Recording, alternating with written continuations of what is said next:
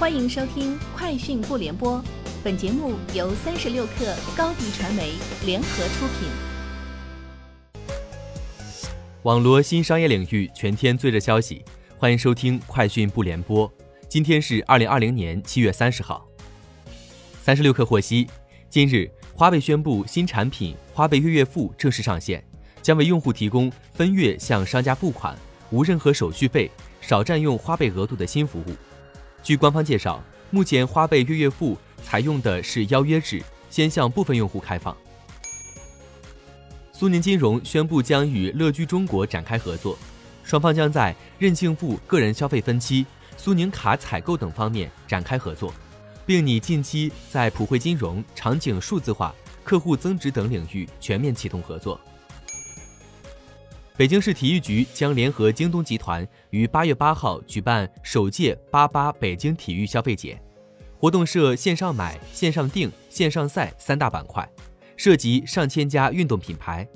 北京市体育局副局长杨海滨还将联合体育明星走进直播间。本次直播暂定于八月八号十八时开始，带货主要针对北京本地体育企业。理想汽车美国 IPO 定价每股十一点五美元，高出每股八到十美元的定价指导区间。这是自二零一八年三月爱奇艺在纳斯达克进行的二十四亿美元 IPO 以来，中国在美国的最大 IPO。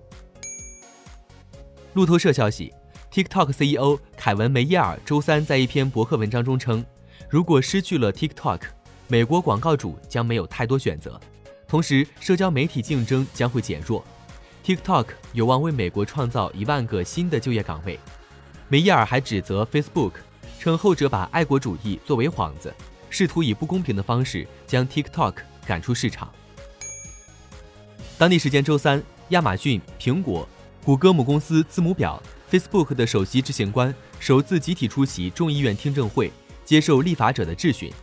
听证会上，议员们就 Facebook 收购问题向其施压。众议员乔内格斯指出，来自扎克伯格和其他高管的内部电子邮件显示，Facebook 曾打算收购谷歌。